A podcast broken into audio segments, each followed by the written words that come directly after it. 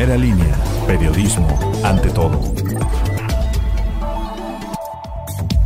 Hoy es miércoles 19 de mayo, soy Hugo de la Cruz Sánchez, este es el podcast de Primera Línea. Arribaron a las instalaciones de la Junta Distrital 15 de Línea en Tehuacán un total de 344.392 boletas que se utilizarán el próximo 6 de junio para efectuar las elecciones de diputados federales en esta región. La recepción se efectuó custodiada por un convoy de la Secretaría de la Defensa Nacional que contenía la paquetería electoral. Una herida en el brazo derecho presentó una mujer tras ser mordida por un perro. El ataque fue registrado sobre la calle 15 Sur y Camino Viejo a San Diego. Fueron elementos de tránsito municipal quienes auxiliaron a la afectada, trasladándola al centro de salud. Los vecinos acusaron que en esa calle hay un exceso de perros, muchos de ellos con dueños irresponsables. Con miras a los comicios que se celebrarán próximamente en Tehuacán, algunos planteles educativos tendrán que ser limpiados intensamente tras haber estado más de un año cerrados por la pandemia de COVID-19. Y es que de las 491 casillas que se instalarán para que las personas acudan a ejercer su voto, estarán ubicadas en 146 domicilios, de los que 125 aproximadamente son instituciones educativas, mientras que el resto son oficinas públicas y domicilios particulares. En su recorrido por la colonia del Valle, el candidato Pedro Tepol Hernández tuvo un acercamiento con las personas de esa localidad, quienes lo esperaban gustosamente pese a la fuerte lluvia que se registró, escuchando sus propuestas de trabajo y comprometiéndose al voto. A pesar de las inclemencias del tiempo, vecinos de San Lorenzo Teotipilco recibieron a la candidata a la Diputación local por el Distrito 25, Olga Lucía Romero García Crespo. Durante la reunión, la candidata por Morena PT platicó los avances realizados en su trabajo como legisladora y los motivos por los cuales busca la reelección en su cargo, recalcando que el proyecto de nación debe continuar.